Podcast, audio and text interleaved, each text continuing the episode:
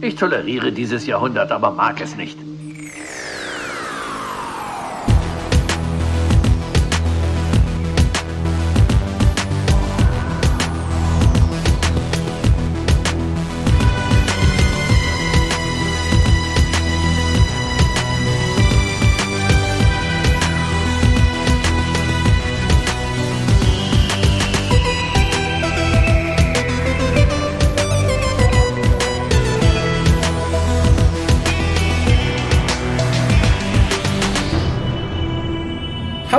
Willkommen zum Deutschen Otto Podcast im Frühling mit der Mary. Hallo. Hallo, Raphael. Ja, schön, es ist endlich Frühling. Ja, man, man hört es vielleicht, ich habe das Fenster hier nicht zugemacht. Äh, wie ihr merkt, wenn ihr einen Blick auf den Feed werft, ich bin immer noch nicht so ganz auf der Höhe, drum äh, kommt es im Moment noch ein bisschen zögerlich mit den Hukas. Darum freue ich mich sehr, dass wir nach äh, frühstücklichem Pfannkuchenessen hier gemütlich beisammensitzen und ein paar ja, sehr beliebte Merchandise-News besprechen können. Nachdem wir uns fast schon in den Merchandise-News verguckt haben. Ja, mit Recht, mit Recht, aber dazu kommen wir gleich. Denn äh, bevor wir zu all dem kommen, erzählt euch die gute Lisa, wie ihr uns erreichen könnt, so ihr es wollt. Ihr könnt den WhoCast wie folgt erreichen. Telefonisch unter 0211 5800 85951. Schreibt E-Mails und schickt Fotos für die Fotowand an info at whocast.de. Schreibt im Forum unter drwho.de und folgt dem WhoCast auf Twitter unter www.twitter.com slash WhoCast.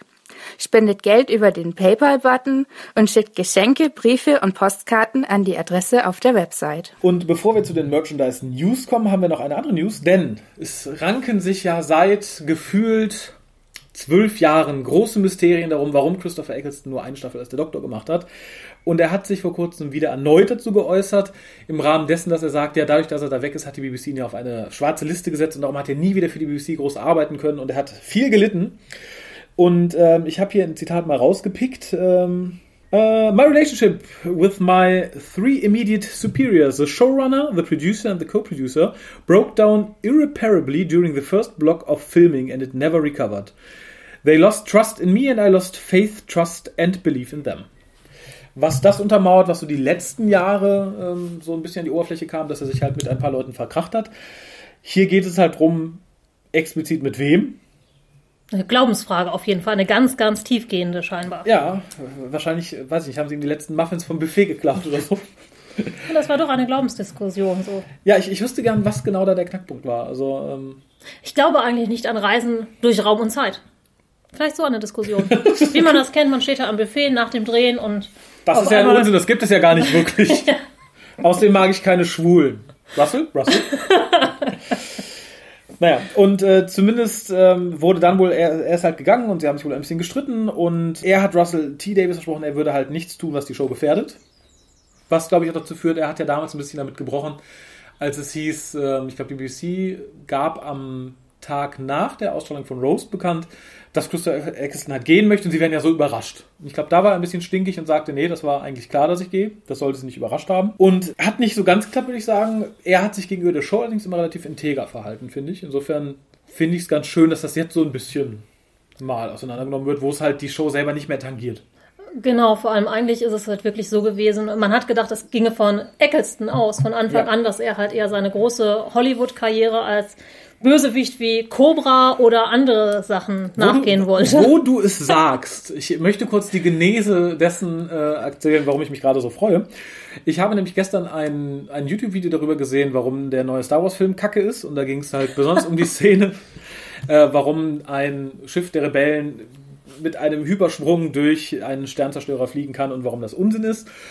Da wurde dann gesagt, oh ja, ähm, guck mal hier, da gab es doch schon eine Waffe in den Büchern. Da benutzt irgendeiner, den ich nicht kenne, irgendwas, um irgendwas so schnell zu beschleunigen und auf Planeten zu werfen, das zerstört ganze Planeten. Es ging halt irgendwie um, das, um den Beschleunigungskram, dass du halt keine Explosives brauchst, wenn du was schnell genug machst, dann genügt das Momentum, um Sachen zu zerstören. Und da wurde G.I. Joe Teil 2 zitiert, Uh. bei dem das wohl der Fall war. Und dachte ich, ach, die könntest du mal gucken. Machte daraufhin G.I. Joe Teil 1 an, den ich aus einer digitalen Bibliothek entlieh. Und mal ganz davon ab, dass ich Rise of the Cobra einen hinreichend dämlichen Titel finde, fand ich sehr schön, an einer der ersten Szenen Christopher Eccleston sozusagen als Cobra da Ja. stehen und reden zu sehen. Ja, aber nein, äh, tatsächlich ist es so, dass er auch selber sagt, naja, ich habe ich hab mein, Bar, mein, mein End of the Bargain gehalten, ich habe der Show nichts getan, aber die haben was getan, um mir was anzutun. Die haben versucht, meine Karriere zu zerstören. Und ich bin erneut sehr gespannt darauf, ob da irgendwie nochmal irgendwann alles rauskommt. Der Mann wird ja auch irgendwann seine Autobiografie schreiben. Vielleicht sollte ich ihn mal anfragen, vielleicht kann ich seine Autobiografie Das- schreiben. ah, das, das wäre ist- total schön. Das würde, da würde für mich, da muss man sich auch mal zum Kaffee trinken treffen oder sowas. Da, das ist eine gute Idee. Äh, Als Titel empfehle ich I'm Not the Doctor, analog zu Leonard Nimoys damaliger. Ja, aber fand ich ganz interessant. Wie gesagt, ich bin erneut äh, auf die nächsten fünf, sechs Jahre gespannt, ob dann der gute Moffat sich mal dazu äußert, was ihm alles passiert ist im Laufe der, der Show, als er daran gearbeitet hat. Ich nehme an, da werden sich alle nochmal zu äußern. Also zumindest der gute Russell hat ja auch in seinem Buch über die Show ja nicht allzu viel Gossip ausgeplaudert. Das war Das ja kommt eher- nochmal in zehn Jahren oder so. Ach ja, gut. Ne? Wenn es auf den Rentenfonds zusteuert. Ja, ja, genau. Ja, da, da gebe ich dir natürlich recht. Ja, das ist jetzt noch nicht. Äh, spruchreif. Aber wie gesagt, ich freue mich, dass da ein bisschen mehr aus der Nase gezogen wurde. Und es, wie gesagt, ich finde halt gut, dass es das untermauert, was bisher so gemunkelt wurde. Ich weiß noch, am ersten Jahr, nee, es war für Christopher Eccleston zu viel Stress, der hat wilden Ausschlag bekommen. ja, natürlich, klar. mhm, Christopher Eccleston, der einzige von den Darstellern, der auch in Hollywood unter. Ja, ja, genau. Ja, der hat Ausschlag. Ausschlag bekommen. Das machte die Runde, ohne Scheiß. Es ist, äh, Wahrscheinlich hat der Ausschlag bekommen, aber vor Wut oder so. ja, oder vielleicht war war es ein Hygieneproblem am Set, man weiß es ja auch nicht. Ne? Russell Buffet, und ja. sein damaliger Partner und dann bin ich auf Toilette und naja. Wir waren gerade beim Rentenfonds, denn ihr könnt euch jetzt entscheiden. Entweder spart ihr für den Rentenfonds und ihr gebt viel, viel Geld für die tollen, tollen Dinge aus, die wir euch jetzt eben an den Kopf werfen wollen.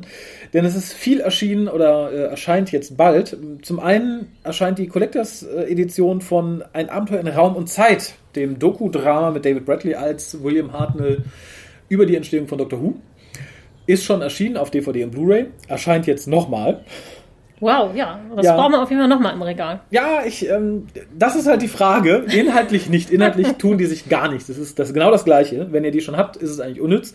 Schön ist halt, die neue Version kommt in einen Pappschuber und passt damit toll zu einem anderen Release von Polyband, was wir euch gleich noch irgendwie an den Kopf werfen wollen. Aber bis auf diesen Pappschuber, der damit halt zu Das Kind von den Sternen etc. passt, also zu den ersten drei Hartnell-Stories, die jetzt demnächst auch erscheinen, beziehungsweise gerade erschienen sind, gibt es keinen Unterschied. Und ich persönlich mochte das Wendecover der Erstauflage ganz gerne. Da war ja dieses 60er Ja, Jahre stimmt. erste Annual Cover bei. Das hat es diesmal auf die Innenseite des, äh, des, des, des, des, des Digipacks geschafft. Generell bin ich nicht so der große Freund von Digipacks, das sagte ich dir schon. Ähm, insofern müsst ihr abwägen. Ich glaube, ihr habt auch schon keine Chance mehr an die Erstauflage zu kommen. Insofern, wenn ihr es jetzt noch nicht habt, müsstet ihr jetzt die neue Version kaufen. Macht sich im Regal auch insgesamt schöner, finde ich. Aber wenn ihr jetzt die alte Version habt, verliert ihr nichts, wenn ihr sagt, da gebt ihr die paar Euro nicht noch zusätzlich aus. Ich bin ja sowieso jemand von der Sorte, ich habe ja DVDs und Blu-rays in allen möglichen Ausführungen, da passt sowieso nie eins zum anderen. Insofern finde ich die alte Ausgabe tatsächlich ein bisschen schöner als ein Digipack, aber das ist, glaube ich, auch Geschmacksfrage. Ja, erstmal das. Und man kommt bei Dr. Who ja demnächst auch nicht drum rum, dass alles wie Kraut und Rüben aussieht, wenn wir das neue Logo bekommen. Ja, und wenn man noch alte Sachen von der, also die englischen Sachen von der BBC halt sowieso noch dazwischen hat. Ja, und vor allem, es ist ja mittlerweile so, dass an Dr. Who Veröffentlichungen in Deutschland drei Firmen beteiligt sind, die jeweils ihr eigenes Layout haben, ihr eigenes Logo, ihre eigenen Vorlieben, was Größe, Formen, Farben, Materialien angeht. Insofern wäre das, glaube ich, zu vernachlässigen, wenn ihr sagt, oh nee, ich fange jetzt erst an. Ich meine, habt ihr eh keine andere Wahl, Ja. aber dann ist es vielleicht auch die bessere Wahl in dem Fall. Und ja, es passt halt ganz toll zu dem, was jetzt auch, wenn ihr das hört, vermutlich gerade erschienen ist. Und das ist Das Kind von den Sternen. Ähm, damit der erste Teil des Beginning Box Sets der BBC eigentlich, also mit den ersten drei Folgen von William Hartnell. Erscheint jetzt, glaube ich, also ist jetzt gerade erschienen in der Limited Edition mit Schuber für eben diese ersten drei Folgen. Erscheint im Juni nochmal als Einzelversion, also ohne den Schuber. Ihr verliert inhaltlich nichts, außer halt, wie gesagt, den Schuber. Und auch da, wer ihn braucht, ich persönlich bin kein Freund von Digipacks. Den Schuber finde ich ist eine nette Idee, gerade weil es ja ursprünglich in so einem Pappschuber kam. Ob es ein Mehrwert ist, weiß ich nicht. Da ich aber davon ausgehe, dass das dasselbe kosten wird, greift jetzt zu, wenn ihr noch die Chance habt. Ich glaube, es ist schon viel mit Vorbestellungen ausverkauft mittlerweile. Aber ich glaube, ihr werdet nicht in drei Jahren noch da sitzen und weinen, weil ihr diesen Pappschuber nicht bekommen habt. Nein, es ist, glaube ich, ganz schön, um alle drei dann da reinzustellen, dass die nicht so ein bisschen wie Kraut und Rüben, wie Digipacks das an sich haben, irgendwo Ja. rumfliegen. Aber ansonsten braucht man es wahrscheinlich nicht zwingend. Ich glaube auch nicht. Und da ich davon ausgehe, dass aber auch die Einzelreleases eben diese Digipacks sind und respektive danach auch weitere Digipacks kommen, habt ihr so oder so Digipacks einzeln daneben stehen unter Umständen. Inhaltlich, ja, haben wir gerade nochmal reingeguckt, weil ich persönlich bin ein bisschen traumatisiert. Ich habe da, als die gestern im Briefkasten waren, ist angemacht und da hab wirklich fünf Minuten bist du wach? Weil das, ich habe es auch bei Facebook geschrieben, bis vor ein paar Jahren wäre das als astreiner schlechter Aprilscheiß durchgegangen, den auch jeder als solcher erkannt hätte, wenn du gesagt hättest, oh, ich gucke jetzt äh, The Unearthly Child auf Deutsch. Hahaha, ist auf DVD erschienen, hahaha. ähm, und es, es hat wirklich was, was, was Surreales, finde ich, erneut für mich, äh, weil ich die Folge tatsächlich so oft gesehen habe und man kann ja sagen, okay, siebter Doktor, sechster Doktor, fünfter hat man ja mal auf Deutsch gehört, das ist ja nichts Neues, aber das ist halt so das erste Mal, dass du William Hartnell siehst, aber es kommt ein deutsche Wort aus seinem Mund. Das kannte ich bis dato gerade in Doctor Who noch nicht. Und wie gesagt, es fühlt sich für mich komisch an. Ist tatsächlich sehr komisch. Also ich habe es ja auch häufig genug auf Englisch gesehen. Ja. Nur es jetzt halt auf Deutsch zu sehen, das ist irgendwie ähm, was ganz anderes, weil ich halt auch nie gedacht hätte, dass das nochmal auf Deutsch veröffentlicht wird und Ja. dass es sich wirklich lohnt, das zu verkaufen. Also insofern auch ganz großes Lob an alle, die das kaufen werden. Ja. Und, und ein bisschen Druck auf alle, die das kaufen werden. Genau, Ja. je mehr ihr jetzt kauft, desto mehr wird noch veröffentlicht.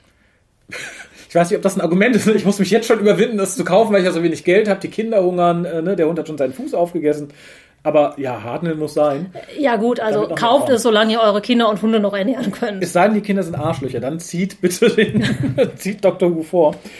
Ich, ich finde es Wahnsinn und ähm, ich muss auch sagen, ich, ich finde die Synchro schön. Ich hatte erst ein bisschen Sorge, weil so gern ich Michael Schwarzmeier mag und auch auf alle Doktoren höre, ich machte mir vorher Sorgen, okay, Hartnell ist ja jetzt ein Stück anders als die drei, die er schon gesprochen hat bisher, die er auch schon mal gesprochen hatte. Der erste Trailer, der auch übrigens mit auf dieser DVD ist, ähm, hat mich da irgendwie eines Besseren belehrt und ich muss sagen, ich mag ihn auch auf Hartnell total gerne und ich finde ihn tatsächlich auf Hartnell mittlerweile fast passender als auf Peter Davison. Äh, Ich bin da jetzt noch ein bisschen äh, skeptisch. Wir haben jetzt bloß gerade in die allererste Folge reingeguckt. Äh, Ich finde tatsächlich so, wenn er so vor sich hinkichert, finde ich das super. ich mag aber halt William Hartnell Stimme sehr gerne. Der hat halt einen sehr, sehr eigenen Stil. Da kommt Ja, jetzt Schwarzmeier natürlich nicht ran. So, generell finde ich es erstmal gut. Ich glaube, ich muss mich daran gewöhnen. Wen ich ja sehr, sehr gut finde, sind halt wirklich die Synchronsprecher für Wright und Chesterton. Ja. Die sind spitzenmäßig. Also, ich bin ja ein großer Feind von Synchronisationen, wenn ich ganz ehrlich bin. Feind oder Und Freund? Ich habe Feind. Ah, okay. Feind. ähm, ich gucke ja alles irgendwie auf Englisch, wenn es nur irgendwie möglich ist. Also ich hätte auch von Dark eine englische Version wahrscheinlich der deutschen Originalversion ähm, vorgezogen. Ähm, und da war ich jetzt gerade echt positiv überrascht. Also auch ein Lob an die ähm, Soundabmischung generell, weil Ja. die Sprachaufnahmen, die hören sich halt auch so ein bisschen nach 60ern an. Also es ist nicht so, dass es Die so komplett schön aus, gefiltert, ne? Ja, das hört sich nicht so aus der Zeit Ja. gefallen an. Gerade wenn man so alte Sachen synchronisiert, ist es ja häufig so, dass man denkt, ja, super, da hört man sofort, die steht im Tonstudio und es ist irgendwie Ja. zigtausend Jahre später. Und nein, das passt alles super. Finde ich auch. Also Bild und Ton geht da Hand in Hand, finde ich. Also Bild ist ein bisschen, klar, aufgrund des Materials so ein bisschen rauschig, so ein bisschen weich und das trifft auch auf den Ton zu. Ich finde, es passt unheimlich gut zusammen. Genau, aber ich finde es halt auch toll, dass das Material wirklich so ist. Da haben wir uns gerade schon kurz drüber unterhalten. Ich hasse halt diese voll remasterten und wir bauen das jetzt alles so, dass es voll digital und klasse aussieht. Und dann denkst du, ja, das ist aber nicht mehr die Serie, der Film oder so, die, an die ich mich erinnern kann.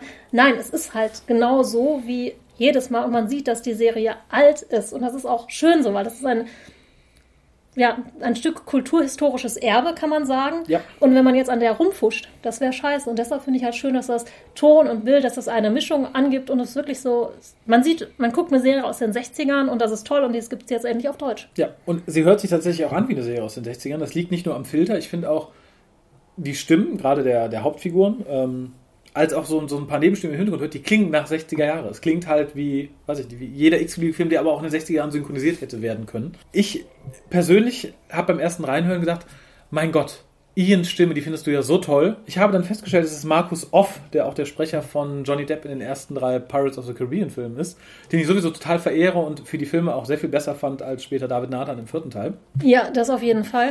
Wobei ich habe ihn jetzt nicht sofort erkannt, nur als Nee, du es ich mir auch nicht. gesagt Ja, hast. ich, ich wusste, ich kenne die Stimme, dachte, die kennst du doch, die kennst du doch, die kennst du doch.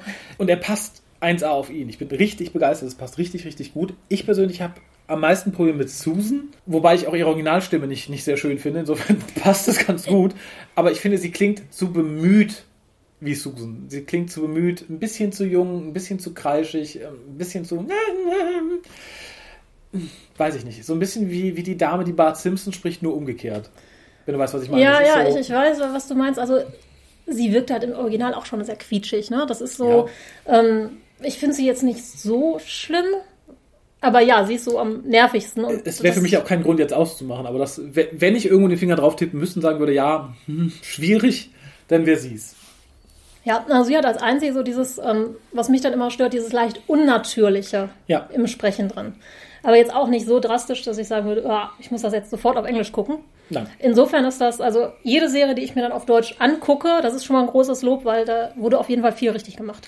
Ja, sehe ich ähnlich. Und tatsächlich, weil du sagtest, du würdest es vielleicht auch benutzen, um einem, einem jüngeren Menschen diese Serie näher zu bringen.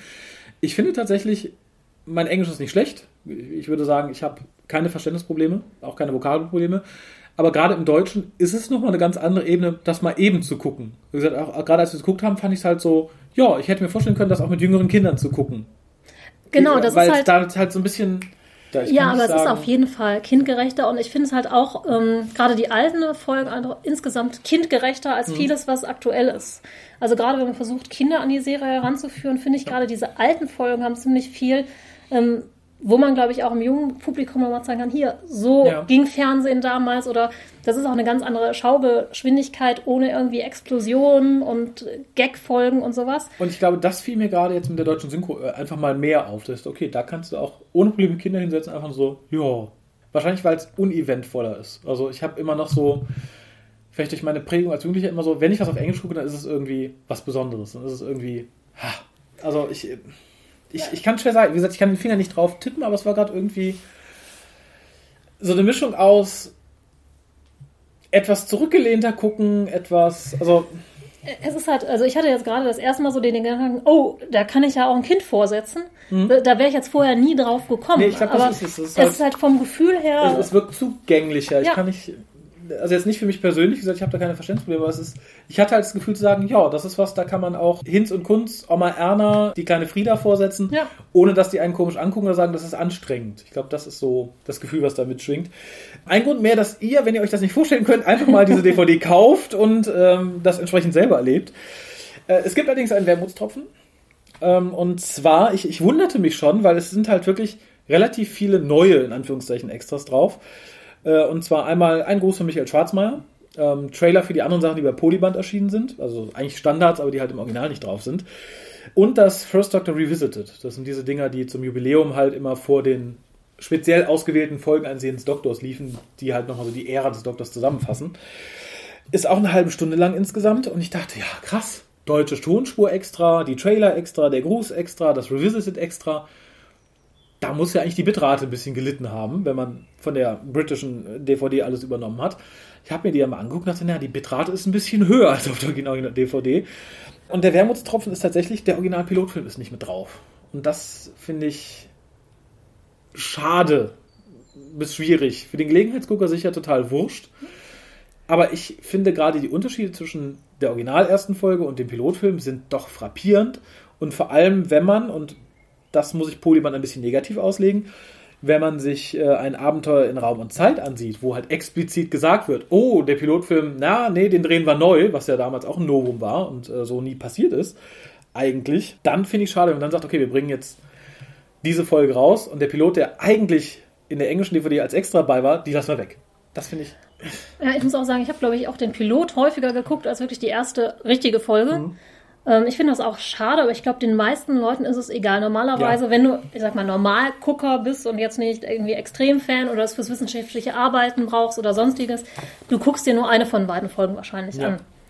Insofern, ja, finde ich schade, aber ist letztendlich wahrscheinlich egal, wenn ihr sowieso nur mit, äh, wie war das, Oma und Frieda und so gucken wollt. Ja, zumal ich, ich glaube nicht, dass man noch mal extra Geld ausgegeben hätte, um ausgerechnet den Pilotfilm nochmal neu zu synchronisieren. Ja. Also das ist Unsinn.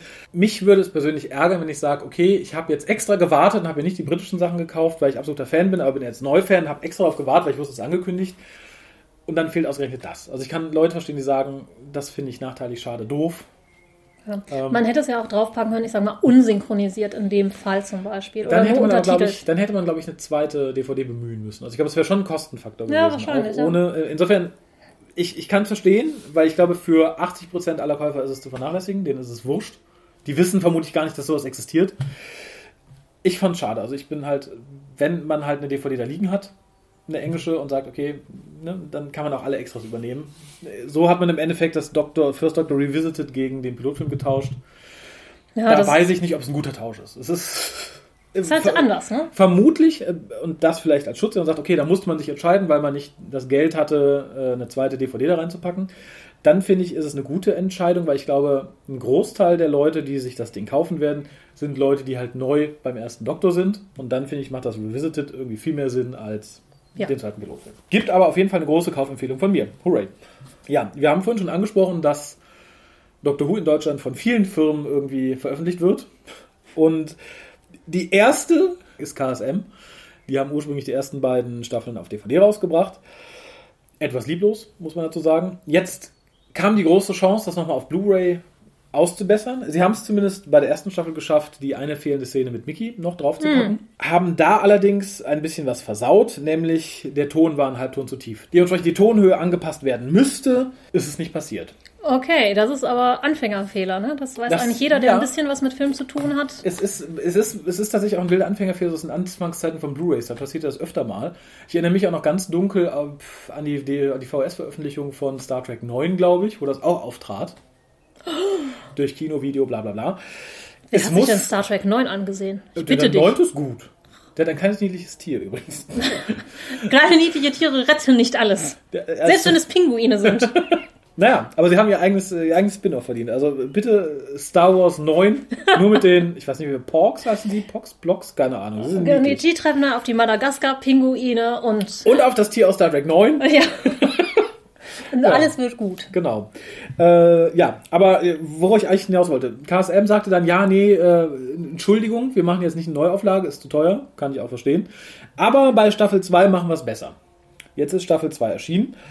Kurz in Eckdaten sind fünf äh, Discs insgesamt, äh, enthalten auch wieder alle Boni der, der DVD-Version. Zusätzlich, und auch hier hat man, glaube ich, nicht getauscht, gibt es das Doctors Revisited für den zehnten Doktor. Also interessant, ne? über drei Firmen verteilt werden wir die in den nächsten Jahren alle irgendwie serviert bekommen. Ja. Bild ist äh, sehr schön remastert, ist natürlich ursprünglich kein HD-Material, darum halt, wie gesagt, hochskaliert. Und der Ton ist wieder ein Halbton zu tief. Obwohl man es wusste, ja. Ich, ich, ich war so frei anzufragen bei KSM, warum? Ob da wieder ein Fehler passiert ist, ob man. Wenn man immer einen anderen Praktikanten vielleicht da dran setzt, passiert das halt, ne? Der Michel hat das vergessen, der war letztes Mal noch nicht da. Nee, das Problem ist tatsächlich, ich zitiere jetzt sinngemäß, ich habe die Mail nicht nochmal ausgedruckt, man habe sich das Material angesehen, respektive angehört und habe die auf dieser Staffel 2 jetzt befindlichen Blu-ray nicht höhenkorrigierte Version als die korrekte empfunden und darum sie so gelassen. Ich werde jetzt mal nur zum Vergleich einmal die englische Version des Themes spielen und dann die deutsche Version. Vielleicht hört ihr ja auch keinen Unterschied.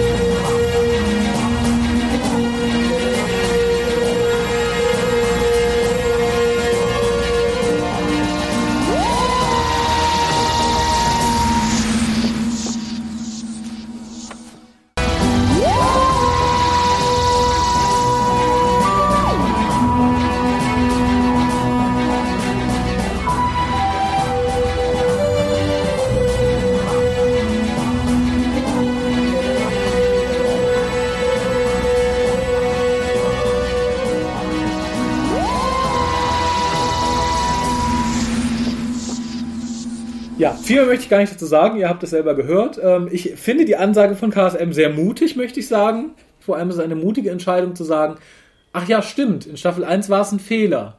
Das machen wir das nächste Mal anders. Und dann zu sagen, nö, diesmal fanden wir es klang gut. Naja.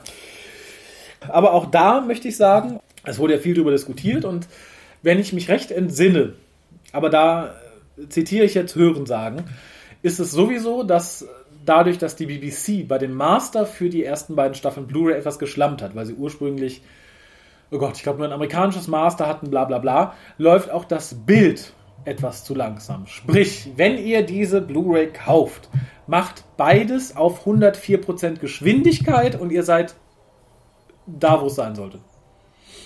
Wie, wie kann das sein? Wie kann das sein? Ich verstehe ja auch ein bisschen was davon. Also so, das kann nicht sein.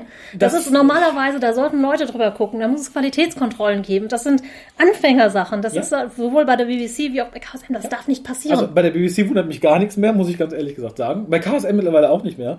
Ich weiß noch, es gab damals wilde Diskussionen, als die Blu-ray im englischen Raum erschien, weil sich viele aufregten, warum gab es da ursprünglich ein amerikanisches Master und warum ist von dem ausgegangen worden, um auch den europäischen Markt zu bedienen, ladiladiladila.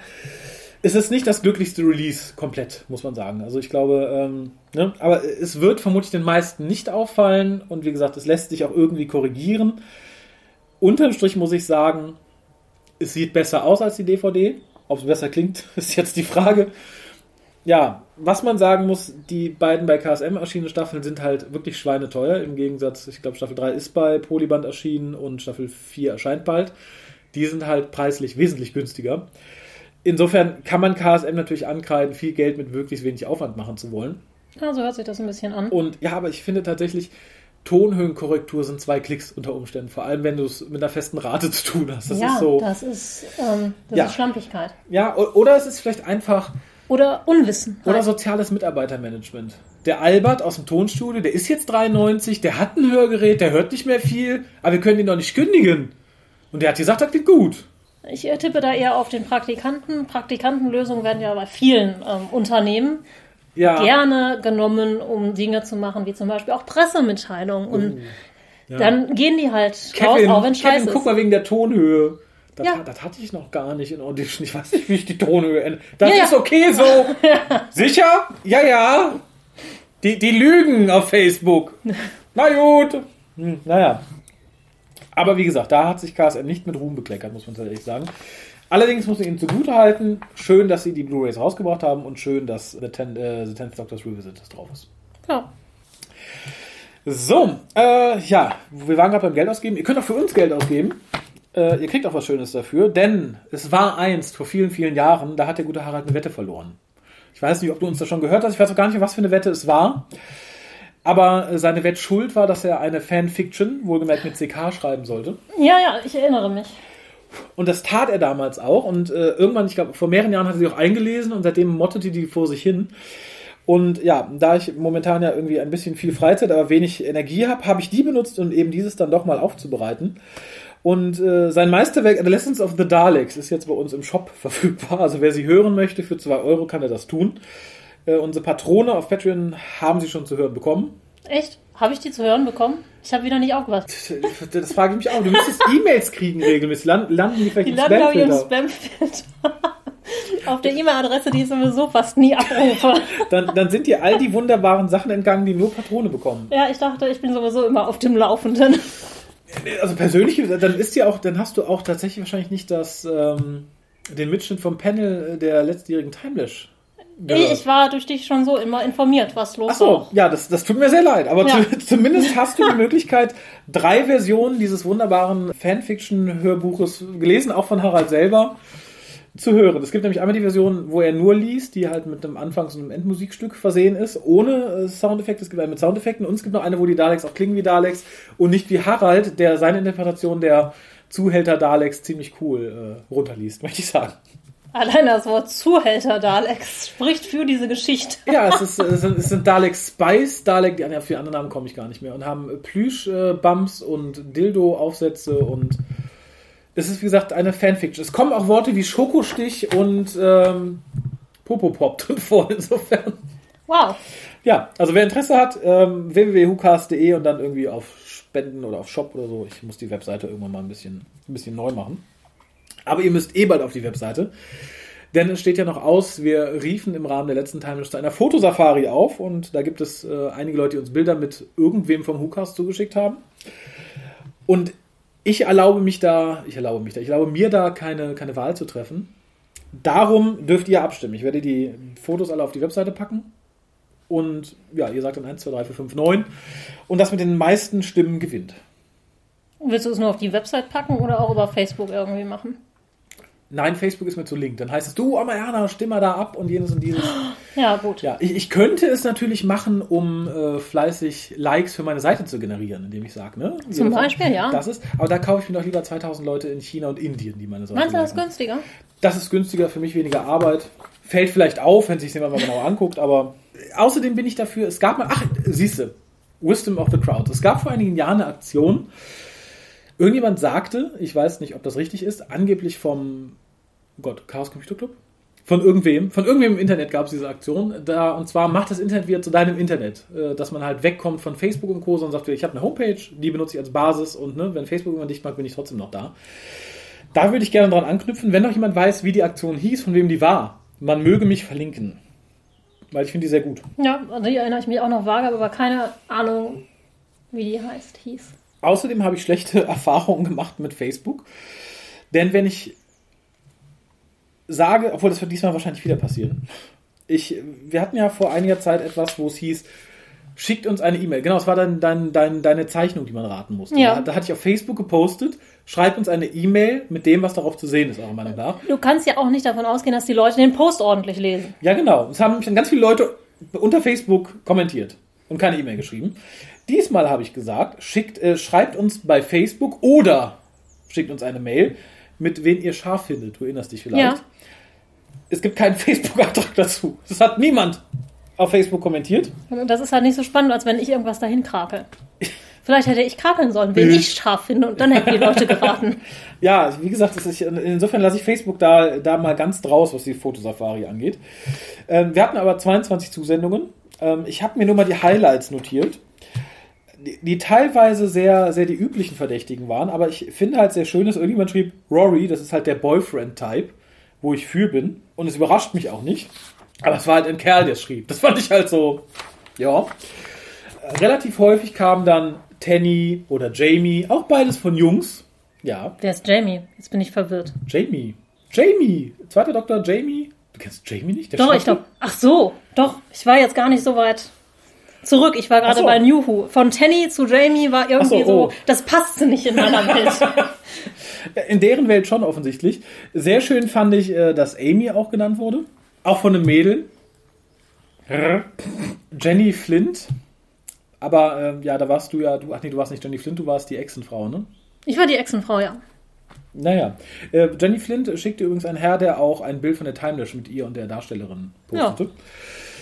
Irgendjemand, und ich bin fast versucht, wenn, wenn jetzt von dir keine Widerworte kommen, eines der nächsten beiden als Gewinner zu küren.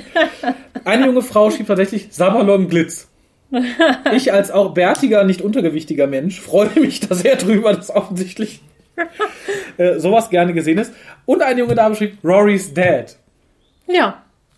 Das finde ich einfach gut, wenn man da nicht mit dem Mainstream geht, sondern auch sich seine eigenen Idealbilder kürt oder einfach nur Humor besitzt.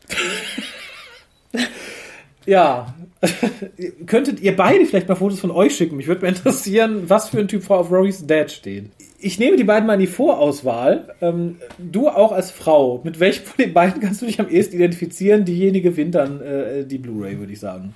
Ist jetzt schwierig, ne? Das ist jetzt ganz schwierig. Ich würde halt Also du, spontan du sagen, musst jetzt nicht sagen, welchen von beiden du schärfer findest. Du musst nur sagen, ja, welches der beiden Mädels du eher verstehst. der, der, vielleicht das äh, mit Sabalom Glitz, weil da ist allein der Name natürlich schon irgendwie kurios. Stimmt. Könnte auch irgendwie Prog-Rock-Sänger sein, ne? Ja. Oder Glamrock. Sehr schön. Äh, ja, ich weiß natürlich nicht, wie du heißt, habe ich natürlich nicht notiert. Sehr schön. Oh, du Mädel, was feucht wird bei Sabalom Glitz. Du hast äh, leider nur die DVD mit David Tennant gewonnen. Aber auch vielleicht bereitet dir das ja Freude. Ich werde dir eine E-Mail schreiben, wenn du nicht schneller bist als ich. Jetzt haben wir noch ein bisschen Post. Ach, war das aufregend. Aber ein bisschen, ich weiß gar nicht, ob so viel Aufregung mein armes Herz verkraftet. Nicht? Ja, die Vorstellung mit Rory's Dad macht mich auch irgendwie völlig fertig. Ja. Äh, aber das, das passt ganz gut. Dann würde ich dir nämlich folgenden Brief in die Hand drücken. Äh, und zwar ist Du liebes bisschen. Ist Das, das- sieht ja aus, als hätte ich den Brief geschrieben, wenn das wirklich so lang ist, wie das jetzt aussieht. es ist groß geschrieben und ich äh, glaube, es ist auch die, die einzige Zuschrift, die wir bekommen haben zum, zum Thema Doktröse. Und ich habe es nur überflogen, aber wenn ich mich äh, recht entsinne, ist es dann doch die etwas runtergebrochene, einfache Version einer Meinung. Okay, gut. Äh, Ich habe übrigens neulich meinen ersten, äh, meine erste E-Mail an euch gefunden beim Postfach aufräumen. Ach. Ja, irgendwie vom 4.1.2015. Ach, damals. Das Damals. War, das war aber nicht 4.1. Du, du hast uns doch zu Weihnachten schon was geschickt. Ich glaube, das war das Weihnachten. Das war danach. Oh, Ja. was war denn dann deine erste Mail? Hast du, du hast, du hast uns äh, tatsächlich auch vorher geschrieben. Ich habe euch mal was geschrieben, Kennst ja. du den Inhalt noch? Ich habe, glaube ich, am Ende geschrieben, dass ich das Jahr einläute mit City of Death. Ah, sehr Irgendwie schön. sowas. Keine Ahnung. Ich kann dir die Mail gerne bei Gelegenheit Ja, mal weiterleiten, weil ich die heute gefunden habe. Ne, wie gesagt, wenn man 2018 sein Mailfach von 2015 mal aufräumt. Ich habe letztens noch Mails von 2012 gelöscht. Ja, so ist das. Die habe ich auch noch. Okay, aber dann lese ich jetzt einfach hier mal vor. Ähm, oh, große und Kleinschreibung. Okay. Hallo, lieber Hukast. Ich folge eurer zweiten Aufforderung zu dem Thema, allerdings nicht in einer Tonaufnahme. Was ich über einer über einer Frau als Doktor denke, da bitte, wenn du denkst, schon ähm, das richtige Geschlecht setzen, bitte. Ich bin nicht in Foren wirklich unterwegs und wirklich selten in FB, so hörte ich das erste Mal in eurem Cast davon. Seitdem hatte ich schlechte Laune an dem Tag und habe sie zum Teil immer noch. Selbst meine Frau fragte mich, was los sei. Ich finde es kurz gesagt scheiße, dass eine Frau zum Doktor wird. Überall wird dieses scheiß Gleichberechtigung-Thema genommen und es muss eine Frau auch für die und die Rolle in Betracht gezogen werden. Nein, weder könnte ich mir Ramborine vorstellen oder die Doktorine. Ich mag Tradition und eine der wenigen Traditionen, die Doctor Who hat, ist, dass es ein Mann war. Kann man das Tradition nennen, frage ich mich. Nein, das kann man nicht Tradition nennen. Das Also ich finde, Tradition wäre es, wenn man dem Doktor einmal im Jahr irgendwie in die Hoden getreten hätte und das deswegen dran glauben müsste. Aber Nein, das ist die typische Besetzung einer Rolle würde ich nicht als Tradition bezeichnen. Nein, nein, im Prinzip ist es ja auch eher. Das hat viel mit dem Charakteristikum, wie der Charakter selber angelegt ist, wie die Hintergrundgeschichte angelegt ist. Ja. Mit diesen Sachen hat es zu tun. Ich bin teilweise irritiert von dieser Kommasetzung. Kommasetzung hat übrigens eigentlich auch Tradition, möchte ich an dieser Stelle sagen. Wobei es mich generell freut, wenn jemand viel schreibt. Ja, aber Ähm, da, dazu muss man vielleicht sagen, wenn man äh, auch die Kommasetzung in die Neuzeit transportiert, geht es nur noch um Gefühle. Die scheiß Schulregeln aktuell können mich mal. Einfach so schreiben, wie man hört, ist doch beschissen. Aber da werde ich mir an anderer Stelle mit dem Schulsystem mal streiten. Oder beschießen, wie der kleine Kevin schreiben würde. Noch in Klasse 5, weil man sie ihm noch nicht ausgeprügelt hat. Da bin ich ja seit aktuellem auch ein bisschen manchmal konfrontiert mit und da sage ich einfach, nein, scheiße. Gut, wo war ich? ich? Es gibt den Master, der zu Missy wurde. Wurde von mir akzeptiert, weil ich fand, dass die Missy sehr gut gespielt wurde und es nicht die Hauptfigur war. Auch Colorblind Casting mit R finde ich Mist. Ich will nicht Clint Eastwood als Gandhi sehen oder dass der neue Film Black Panther von Asiaten gespielt wird. Jede Person muss, muss in seine Rolle passen und es muss in die Vorgeschichte geguckt werden, ob es zur Rolle passt. Bei jeder Regeneration fragt mich mein Sohn, Papa ist Dr. Who jetzt tot und zu Ende? Er schaut mich dann traurig an. Im Normalfall antworte ich ja. Äh, antworte ich nein, wir müssen nur ein Jahr warten. Das war, glaube ich, jetzt meine geistige Antwort. Dieses Jahr werde ich antworten, ja, der Doktor ist tot, werde ihn umarmen und ihm eines der letzten eines der letzten Männerhelden lassen. Äh, Geschlecht trotzdem, also auch wenn äh, ich mit äh, Charakteren, die dem richtigen Geschlecht zugeordnet sind, also was heißt dem richtigen, dem passenden, charakterlich richtigen Geschlecht, ähm, bitte bei Rechtschreibung trotzdem Charakterregeln beachten. Äh, Da ist übrigens auch, da bin ich auch sehr äh, genderkonform, möchte ich sagen, was Rechtschreibung angeht. Mann ist das scheiße, heutzutage ein Mann zu sein. Wenn man keinen Bock auf Genderchance hat, ist man sofort gegen Frauen. Was absoluter Bullshit ist. Das regt mich sowas von auf, das ganze Thema. Moffat hat damals einen guten Joke gemacht, das war, das war das nicht mehr.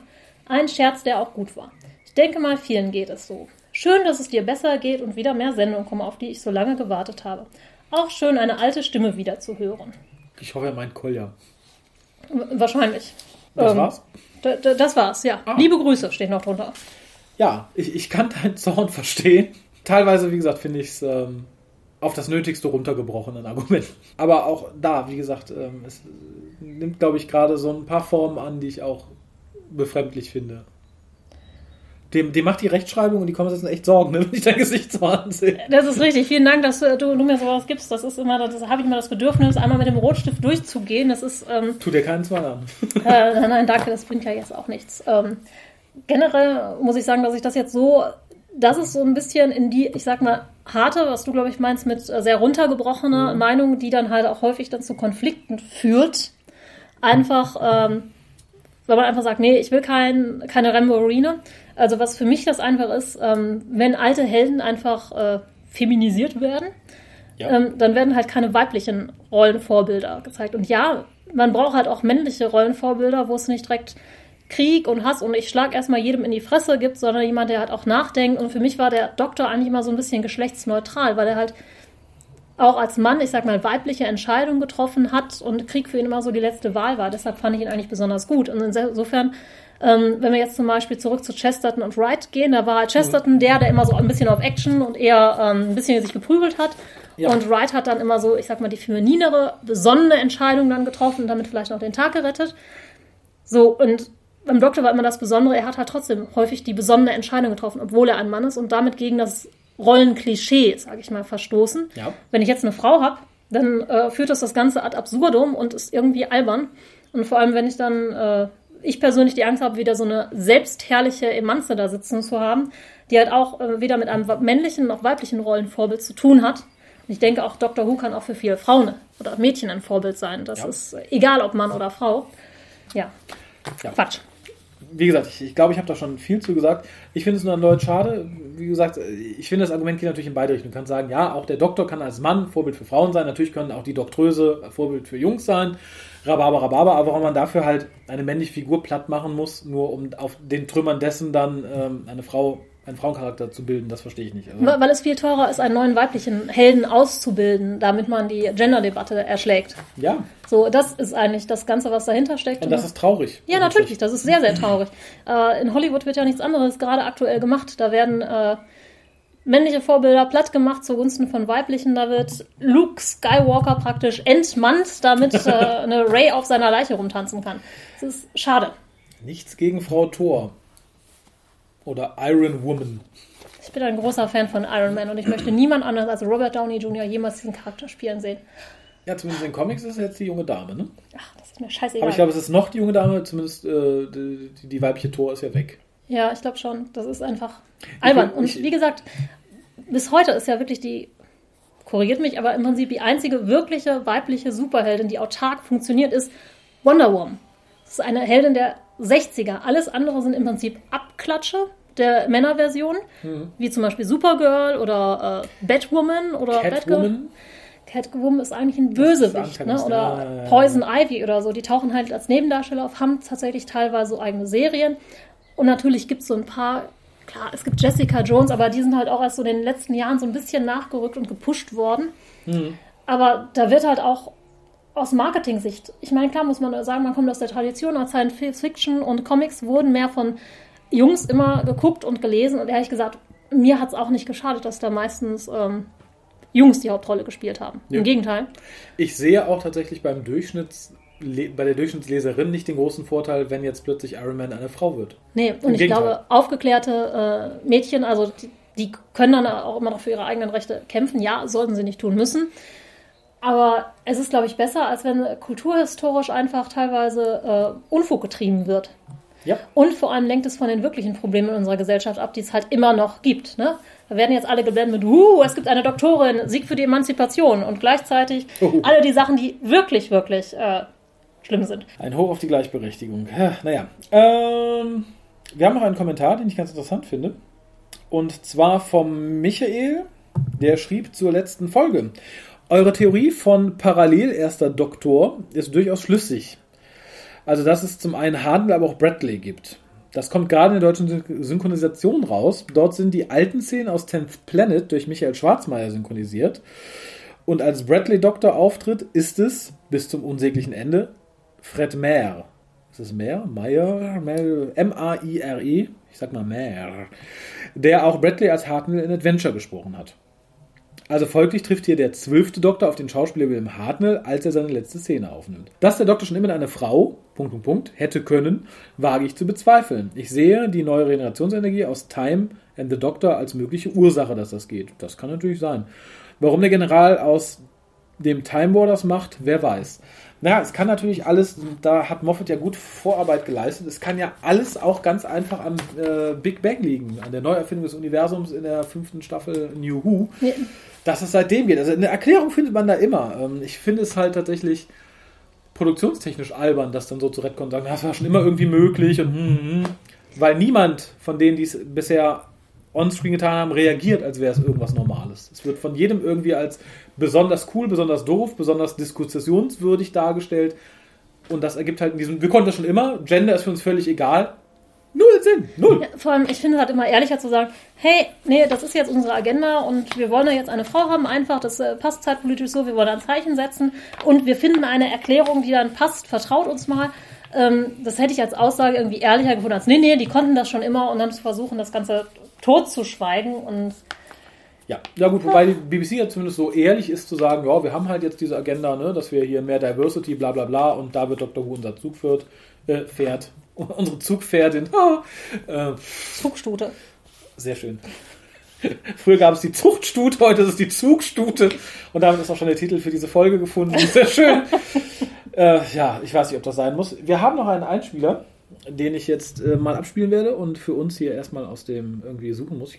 Dessen Inhalt ich noch gar nicht kenne. Also könnt jetzt, es könnten wilde Beleidigungen sein, Huldigungen. Ja, das liegt ja bei immer dicht beieinander. Äh, Es ist auch beides austauschbar, je nachdem von welcher Person es kommt, muss man mal sagen. Ne? Also die, die, die böse Kritik von der richtigen Person ist halt auch das größte Lob. Ne? Wenn mich ein Arschloch Arschloch nennt, dann weiß ich, ich habe was richtig gemacht. Ich melde mich wegen dem Doktorett, wie angekündigt wurde. Und ich bin immer noch sehr skeptisch, nachdem ich das der, den nach der Regeneration dies gesehen hatte, mit dem zehnten Doktor schon, oh, brilliant. Das kann nur wieder so werden wie bei Tennant. Und auf dieses habe ich keinen Bock. Denn Doctor Who ist mehr als wie nur den Doktor anzuhimmeln und ihn als Lover zu sehen oder sonstigeres. Da es jetzt die Folgen eine ganze Stunde dauern sollten, gut, könnte was werden. Aber im Großen und Ganzen bin ich sehr skeptisch über die Neuentwicklung von Doctor Who. Aber lassen wir uns darauf ein, wie leicht wird es gut, wenn nicht, schauen wir halt chronologisch die anderen wieder an. Danke ich mich für Ihre Aufmerksamkeit. Auf Wiedersehen. Kennst du Frasier? Ja, ich kenne Frasier. Eine Szene, die mir ganz oft wieder ins Gedächtnis kommt, ist eine Szene, die in seiner Show spielt. Und zwar ruft da jemand an und sagt, er hat ganz große Probleme, frei zu sprechen. Und er notiert sich immer vorher, was denn in so Gesprächen drankommen könnte. Er liest auch die ganze Zeit und sagt so, lieber Mr. Fraser, was ist, wenn, ne, ne? Und dann sagt Fraser, was machst du denn, wenn dich jemand was fragt, was du dir nicht vorher notiert hast? Und du hörst ganz viel das Blättern und Auflegen. und das wirkte gerade ein bisschen so. Also erstmal trotzdem vielen Dank für, für eine Einsendung.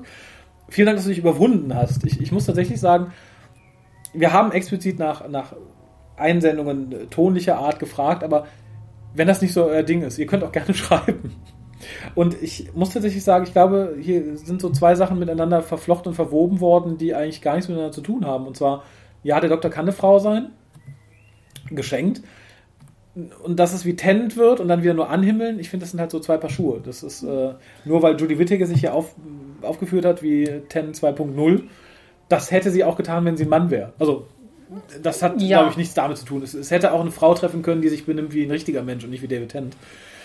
Äh, aber insofern, ja, die Skepsis bleibt. Ich fürchte auch, ich, ich fürchte halt nur, es werden andere Leute sein, die sie anhimmeln, wenn sie sich benimmt wie David Tennant. Also ich glaube, die Tennant-Fangirls werden dann genau sagen, uh, nee, sie ist zwar wie Tennant, aber ich, äh, sie kann nicht ziemlich Ich wollte reinstecken. gerade sagen, das ist ja auch, ja, genau, ähm, andere Zielgruppe einfach, ne? Ja. Das äh, werden viele so, ich sag mal, äh, ich weiß nicht, ob es die Hardcore-Feministinnen wirklich anzieht. Ein paar Jungs, die sagen, oh, cool, jetzt kann ich mal den Doktor anhimmeln, der ist jetzt heiß. Nein, das, nein, das, so funktionieren Jungs nicht. Ich habe keine Ahnung, wie Jungs funktionieren. Also erstmal, Erzähl mir mal, wie Jungs funktionieren. Komm. Aha. Also erstmal ist Judy Whittaker nicht heiß. Ich finde, ich habe selten eine hässlichere Frau gesehen als Judy Whittaker. Ich finde diese Frau so abscheulich. Die ist was? Ich habe keine Ahnung, ich kann das so als Mann nicht beurteilen. Ich so, finde sie nein, jetzt ich gar nicht so hässlich. Also das, ich fände jetzt andere Frauen heißer, aber Ich, ich finde sie jetzt nicht im Sinne von hässlicher. Sie sieht jetzt nicht aus wie, weiß ich nicht, wie, wie, wie, wie, wie. Sie sieht nicht aus wie Chunk aus den Goonies. Das meine ich jetzt nicht. Also jetzt nicht hässlich im Sinne von entstellt. F für mich ist es so eine Mischung aus asexuell und ein bisschen abstoßend. So ein bisschen wie, weiß ich nicht, wie, wie das Geräusch von Fingernägeln auf einer Tafel. Ich, ich kann sie einfach nicht, ich finde sie einfach bäh. Und es mag natürlich Leute geben, die sagen, nein, das ist für mich der Inbegriff einer, einer wunderschönen Frau. Geschenkt. Ich kenne aber tatsächlich keinen Mann, der eine Serie schaut, nur weil er irgendwie die Hauptdarstellerin geil findet. Wirklich nicht? Wenn sie sich öfter mal nackig macht oder im Bikini rumläuft. Baywatch geschenkt, äh, ein Colt für alle Fälle, wo die gute Judy ab und zu auch noch im Bikini rumhängt, vielleicht auch noch geschenkt. Aber äh, wenn die gute Doktröse nicht ab und zu im Schlüppi und BH zu sehen ist, wird sich das kein Mann auf Dauer antun, nur weil er sie scharf findet. Nein.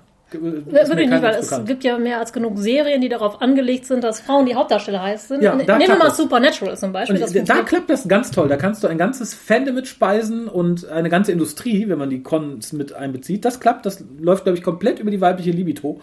Anders kann ich mir das nicht erklären. Das klappt bei Jungs nicht, auf keinen Fall. Dafür sind wir, glaube ich, zu einfach gestrickt. Wir gehen auf YouTube oder auf Viewporn. Weiß ich nicht. Googeln das, was uns Spaß macht und ist gut. Dafür muss ich mich nicht durch inhaltlich belangloses Zeug quälen und hoffen, dass sich irgendwann halbnackig macht. Also ich persönlich kenne keinen Mann, der sowas tut.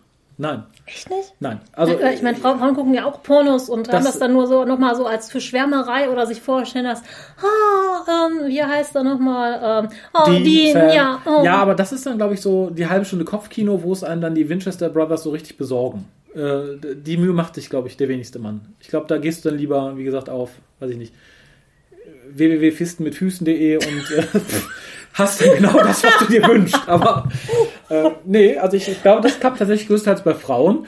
Ich kann mir schon vorstellen, dass du sagst, wenn du sagst, okay, ich finde Scarlett Johansson heiß, dass du dann den neuen Scarlett Johansson-Film anguckst, der aber, glaube ich, auch so allgemein actionreich gehalten ist, dass du sagst, okay, ja, fand ich gut.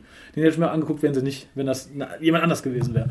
Ich glaube nicht, dass das klappt. Drum schauen auch, glaube ich, die wenigsten Männer sowas wie Krankenhausserien oder vielleicht sind wir einfach zu doof für Kopfkino. Ich weiß es nicht, aber Das, das kann natürlich jetzt sein, ne? gerade Supernatural finde ich ist ein super Beispiel. Ähm, Xena zum Beispiel. Xena ist ja eine Serie, die mit schönen Menschen einfach gemacht ist. Guckst du Xena, weil ich dir da die Handlung so anspricht oder die Kloppereien oder ich meine, Xena lebt auch von Lucy heißt, die Da heißt muss ich gestehen, ich habe Szene geguckt, weil sie nachmittags mal lief, wenn ich hier äh, mein, mein spätes Mittagessen am Sonntag äh, gehalten habe. Ansonsten habe ich die Serie nicht weiter verfolgt. Und nur für Gabrielle, die ich entsprechend schön finde, muss ich tatsächlich sagen, würde ich mich nicht durch die Belanglosigkeit dieser Serie quälen. mein Gott, was habe ich denn heute schon wieder alles gelernt? ich bin fassungslos. Es, es mag, da, da mögen mich andere Herren korrigieren. Also wenn ihr irgendwie euch sowas anguckt wie, nenn mir mal eine Serie, die so lala ist mit einer weiblichen Hauptdarstellerin. Es gibt ganz wenige Serien Wer- mit wer- weiblichen wer- Hauptdarstellern, Ghost. Whisperer. Es wird auch bestimmt Leute geben, die sagen, Jennifer Love Hewitt, mit der würde ich gerne mal ein Ründchen irgendwie, was ich, die Bettlaken äh, glatt ziehen. Guckt ihr euch Ghost Whisperer an, weil ihr denkt, yo, die ist heiß. Ja, aber die Serie ist doch total, also die habe ich total doof in Erinnerung. Ja, richtig.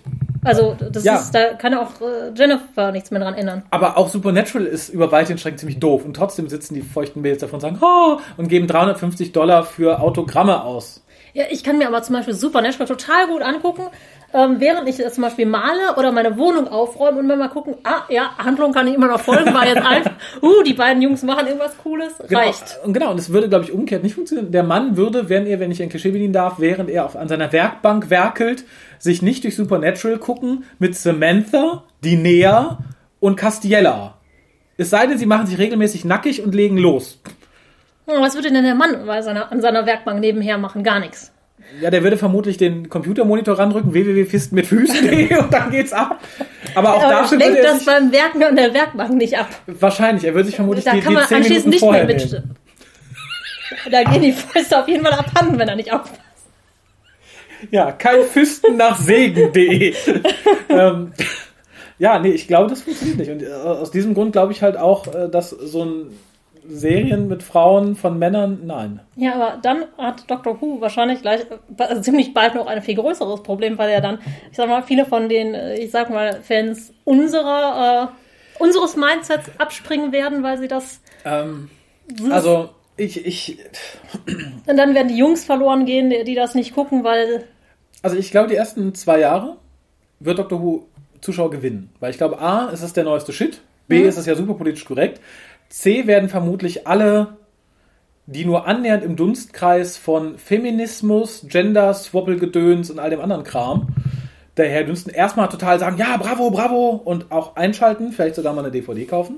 Und ich glaube tatsächlich, dass Chris Chibnall ein gut genuger Showrunner und Autor ist, dass er sich der Gefahr bewusst ist, der würde zumindest dafür sorgen, dass die erste Staffel inhaltlich relativ gut wird. Das heißt, wir bleiben auch gerne dabei. Me- Meinst du, wir bleiben gerne dabei? Ich bin sehr gespannt. Ich bin da noch ein bisschen skeptisch, was die Story angeht. Aber gut, ich lasse mich da gerne positiv überraschen. Aber um nochmal das Argument zu schließen, ich würde den Teufel tun und mir, wenn es scheiße wird, wenn es jetzt nicht Dr. Who wäre, davon ab, Dr. Who gucke ich selbst, wenn es die letzte Grütze ist, aber wer es jetzt, weiß ich nicht. Irgendeine andere Serie. The Orville.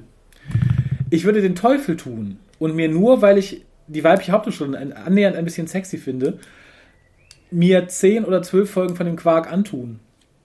Wenn es kacke ist. Das, nein. Gut, das würde ich jetzt auch nicht. Ne? Zum Beispiel, äh, ich finde hier den Darsteller von Luke Cage auch eigentlich ganz ansehnlich, aber das täuscht nicht darüber hinweg, dass die Serie total lame ist und ich glaube 15 Minuten ausgehalten und mich dann gelangweilt habe.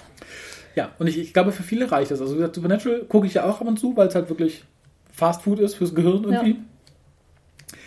Aber ich glaube, so richtig Fan davon zu sein, das geht nicht über die Geschichten. Dafür sind die Geschichten zu. Nee, nee, ich bin auch kein Fan. Ich guck's mir halt so, das ist eine Ja. nette Serie, so zum Nebenher gucken. Genau, aber ich glaube halt, die Industrie, die dahinter steht, ne, das sind, die brauchen, müssen halt öfter die Unterhosen wechseln. Ich fürchte tatsächlich, dass es läuft wirklich über die Libido der, der Leute, die dahin rennen. Tja, faszinierend. Zumindest nach Staffel, nach Staffel 5. Also was ich mir halt bei Jodie Whittaker noch vorstellen kann, dass sie viele von diesen, ich sag mal, pseudo-intellektuellen Hipster-Serien-Guckern auf jeden Fall nochmal zu Doctor Who bringt, gerade durch Broadchurch den Erfolg und das, dass Ja. ja im Prinzip jeder Netflix-User, der angibt, Serienjunkie zu sein, gesehen haben muss. Ja. Und ich glaube, da aus dieser Schiene werden auf jeden Fall noch ein paar Leute dazu Ja, und ich, kommen. ich glaube, dass die, die Schnittmenge auch ganz doof, mit denen die jetzt halt total jubeln. Juhu, endlich eine Frau, juhu, Gender Swap, juhu. Aber ich glaube, das hält sich nicht lang. Ich glaube, das ist zwei Jahre vielleicht. Interessant ist ja, um das als News nochmal nachzuschieben, Judy Whittaker darf nicht, oder ist nicht willens, aber ich glaube, es darf nicht, nicht bekannt geben, wie lange sie den Doktor spielen soll. Also, Sonst hieß es ja bisher, naja, drei Jahre, Option auf fünf. Das war bei Smith die Aussage, ich glaube bei Capaldi ebenso. Sie sagt keinen Kommentar. Was auch wieder zu wilden Gerüchten führt, dass sie vielleicht nur für eine Staffel gemietet wurde, um zu gucken, wie es läuft. Ich kann mir tatsächlich gut vorstellen, dass es so ist, wenn jetzt merken, dass es äh, versackt total im Sande, dass man dann sagt, oh, ja, Capaldi wacht gerade wieder auf, der hat nur kräftig eins auf den Kopf bekommen und regeneriert dann in einen Jungen. Ich weiß es nicht, wie gesagt, ich bin sehr, sehr, sehr gespannt. Ähm, Und wie gesagt, ich glaube aber, dass ich das Chipnell erfahren genug ist, als, als Autor und als Showrunner zu sagen, okay, ich muss dafür sorgen, dass die inhaltlich der Hammer wird, um auch die Leute zu halten, die jetzt halt auf den restlichen Quark nicht klarkommen. Und ich muss jetzt ganz ehrlich sagen, wenn sie eine Aussage hätten machen wollen, dann hätten sie jetzt nicht die Hauptrolle mit einer Frau besetzen sollen, sondern hätten sie den Showrunner zu einer Frau machen sollen. Ja. Also nicht Chipnell ähm, zu einer Frau, sondern jemand anderen als Chipnell und zwar vorzugsweise eine Frau. Ja, aber ich glaube tatsächlich, das ist von der Außenwirkung her nicht so groß. Weil das merken nicht so viele. Ich glaube, es ist total toll für die ganzen Vollidioten, die sagen, ja, eine Frau im Bildschirm, ja, eine Frau. Ja, Ähm, ich natürlich. glaube, der Rest geht Aber nicht so weit. das andere, das wird wirklich was ändern. Wenn halt mehr Frauen in den Producer-Rollen, in den Drehbuchautorinnen-Rollen, in Showrunner-Rollen sind. Das sind nämlich die, die immer noch viel zu wenig den Hut anhaben und deshalb ist das, warum Hollywood den Bach runtergeht oder, nee, eigentlich ja nicht, ne, läuft ja gut. Der, aber deshalb werden wir alle mit Verdummungskost abgestraft, aber gut. Naja gut, ich glaube, da setzt du pauschal voraus, dass Frauen schlauer sch- schreiben würden. Das glaube ich nicht. Was, nein, aber Frauen würden, ähm, glaube ich, anders schreiben und würden hin und wieder nochmal ein anderes Frauenbild als auch zum Besten geben. Und Ja, also gerade in puncto Frauenbilder bin ich da voll bei dir. Das sehe ich ganz genauso. Aber wie gesagt, ich glaube tatsächlich, da wäre die Auswirkung nicht so groß gewesen. Du sagst, nee, Chris Triple ist nicht Showrunner, sondern, weiß ich nicht, Ah, Adele Tütütü. Das wäre so, aber trotzdem ist der Doktor wieder ein weißer Mann. Wäre der Aufschlag genauso groß gewesen. Das hätte niemand interessiert. Wahrscheinlich nicht, aber eine Frau hätte von innen viel mehr verändern können, gerade in den sehr patriarchalischen BBC-Strukturen, die in den 60ern ja zum Beispiel ähm, schon mal ganz anders ausgesehen haben. Ja, aber das ist nicht gewollt. Es geht um Außenwirkung. Das Ja, müsstest ja. du als Werberin doch gerade wissen. Ja, ich als Werberin weiß, dass das scheiße ist überall. Und ich bin selber schuld daran. Schön, oder? Ja, Na, liebe Mädchen, denkt dran, schön Wimperntusche benutzen, damit ihr auch sexy seid, sonst will euch keiner. Intelligenz verkauft sich nicht nach außen. und nie vergessen, ihr seid fett. Ja, leider schon. Genau, und äh, fette, fette Zugstuten gibt es nicht, um nochmal den Bogen zu schlagen. Ja, in diesem Sinne, wer, wer auch immer noch dran ist jetzt, wir würden uns sehr freuen, euch wiederzuhören. In irgendeiner Form. Ja, äh, und ansonsten, sag was Positives. Ich möchte jetzt nicht aus einem negativen. Ähm, holt euch den ersten Doktor. Ähm, William Hartnell ist toll, auch mit der deutschen Synchro ist er toll. Schwarzmeier ist toll, die anderen Synchronsprecher sind super. Und äh, in den 60ern war nicht alles schlecht. Also auch was das Frauenbild angeht, kann man sich da kulturhistorisch echt ein paar Scheiben von abschneiden. sehr schön. Und ich habe noch was. Wer bereit ist, uns 10 Euro zu spenden, sichert sich für ein Jahr ein spezielles Dankeschön auf www.fistenmitfüßen.de, sollte es noch nicht vergeben sein. Bis denn. Ciao.